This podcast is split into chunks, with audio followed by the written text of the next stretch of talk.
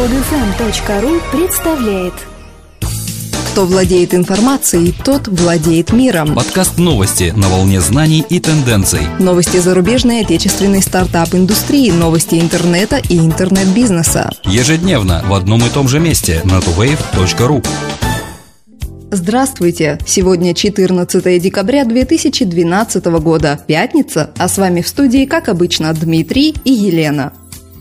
Объем мировой онлайновой торговли в 2013 году превысит 1 триллион 250 миллионов долларов. Основными составляющими коммерческого успеха в 2013 году представители онлайн-торговли видят обновление или замену программной платформы 18%, улучшение функциональности сайта 18% и поисковую оптимизацию 17%. 40% интернет-торговцев планируют с нового года ввести у себя мобильную стратегию, а 15% интернет-магазинов собираются усилить существующие стратегии мобильной торговли. Пятая часть владельцев мобильных сайтов будут улучшать потребительский опыт и увеличивать продажи за счет расширения поисковых возможностей. Еще 20% онлайн-торговцев планируют запустить в новом году мобильное приложение для электронной торговли. Чтобы обеспечить поиск информации и продуктов на сайте, интернет-магазины собираются сосредоточиться на улучшении или добавлении тестирования 52%, детализации 48% и действий по продаже товаров 39%. 57% используют для информирования покупателей Twitter, 56% статьи и пресс-релизы. Более половины торговцев используют такие средства взаимодействия, как блоги и видео. Россия присоединится к партнерству «Открытое правительство». Об этом заявил премьер-министр России во время международной конференции по вопросам открытости государственного управления, которая прошла в Сколково 12-13 декабря. В самое ближайшее время мы присоединимся к партнерству, но не ради того, чтобы поучаствовать в какой-то очередной международной организации, стать частью мировой тусовки, а по вполне практической причине нам самим это нужно, сказал Дмитрий Медведев. Open Government Partnership – это между международная инициатива, направленная на улучшение системы государственного управления. Страны, которые стали партнерами программы, обязуются сделать управление своей страны более прозрачным, эффективным и подотчетным. Естественно, этот процесс невозможен без постоянного сотрудничества между представителями власти и гражданского общества. Традиционную Тихоокеанскую венчурную ярмарку планируется провести в 2013 году в Дальневосточном федеральном университете. Венчурная ярмарка стала уже традиционной для Приморского края. Ее цель – привлечение бизнесменов и инвесторов из стран Азиатско-Тихоокеанского региона.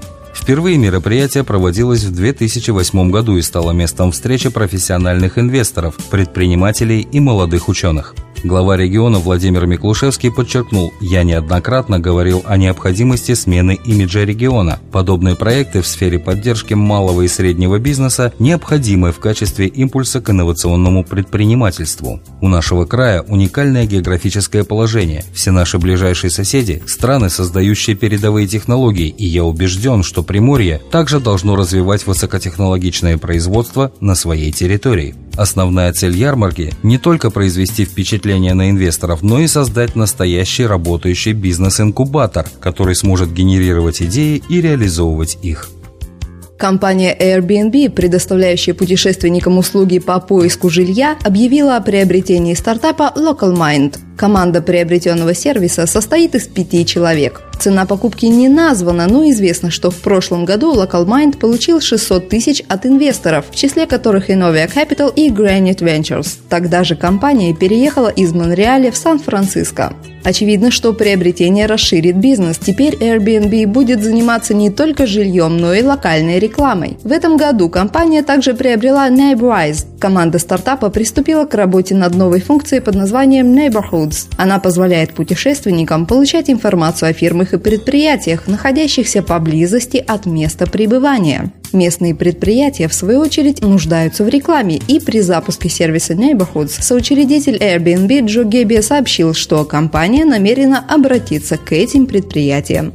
Власти США снова обвинили ВКонтакте и X.ua в нарушении авторских прав. Несмотря на решение суда, сайт не закрыл посетителям доступ к нелегальному контенту. Такой вывод торговое представительство США сделало по результатам анализа состояния соблюдения авторских прав в интернете. Как говорится в документе, несмотря на прогресс, достигнутый за минувший год, до сих пор сохранились несколько ресурсов, продолжающих работать вопреки решениям судов и предпринимаемым мерам. В частности, сеть ВКонтакте продолжает работать через свой медиасайт, предоставляя музыкальный сервис, который российские суды сочли незаконным. На Украине сайт x.ua предлагает доступ к музыке и различному контенту. Власти США уже обвиняли сеть ВКонтакте в нелегальном контенте в аналогичном прошлогоднем докладе. Они призывают власти Украины и России принять необходимые меры для предотвращения нарушения прав интеллектуальной собственности.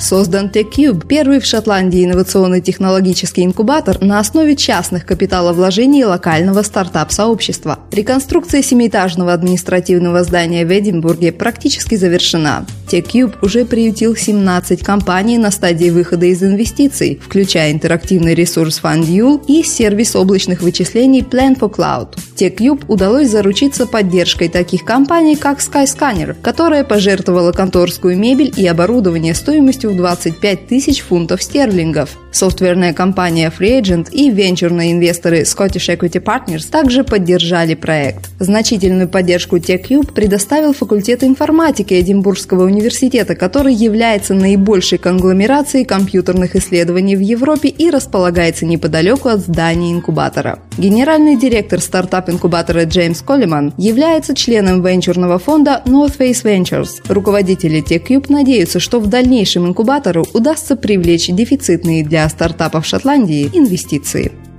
Технология, предложенная стартапом Steeple, позволяет монетизировать фотографии и другие изображения с помощью специальных ярлыков, которые размещаются внутри этих изображений. Также можно поставить ярлык на видеоролик в YouTube или Vimeo. Ярлыки дают возможность авторам проконтролировать, что происходит с изображением в сети, сколько раз его посмотрели и где его используют.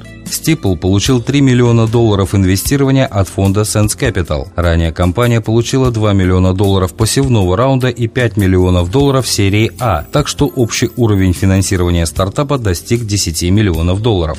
Основатель и генеральный директор компании Рэй Флеминг заявил, что полученные деньги будут использованы для дальнейшего расширения возможностей сервиса. В списке ожидания скопилось множество желающих разместить ярлыки на изображение, поэтому компании необходимо дополнительно нанять четверых или пятерых инженеров. Почти половина пользователей интернета читает газеты онлайн. По данным компании Comscore, мировая аудитория онлайновых изданий составила в октябре 644 миллиона человек. Это 43% от общего числа интернет-пользователей в мире. Больше всего читателей собирает Mail Online. В течение октября на нем побывало более 50 миллионов уникальных посетителей. Почти такая же аудитория у New York Times. На сайте этой газеты в октябре было зафиксировано 49 миллионов уникальных посетителей. Третье место заняла The Guardian с 39 миллионами уникальных посетителей посетителей. Также в десятку самых читаемых попали People's Daily, Telegraph и Washington Post. Исследование носило глобальный характер и проводилось среди интернет-аудитории старше 15 лет. Скачать другие выпуски этой программы и оставить комментарии вы можете на podfm.ru.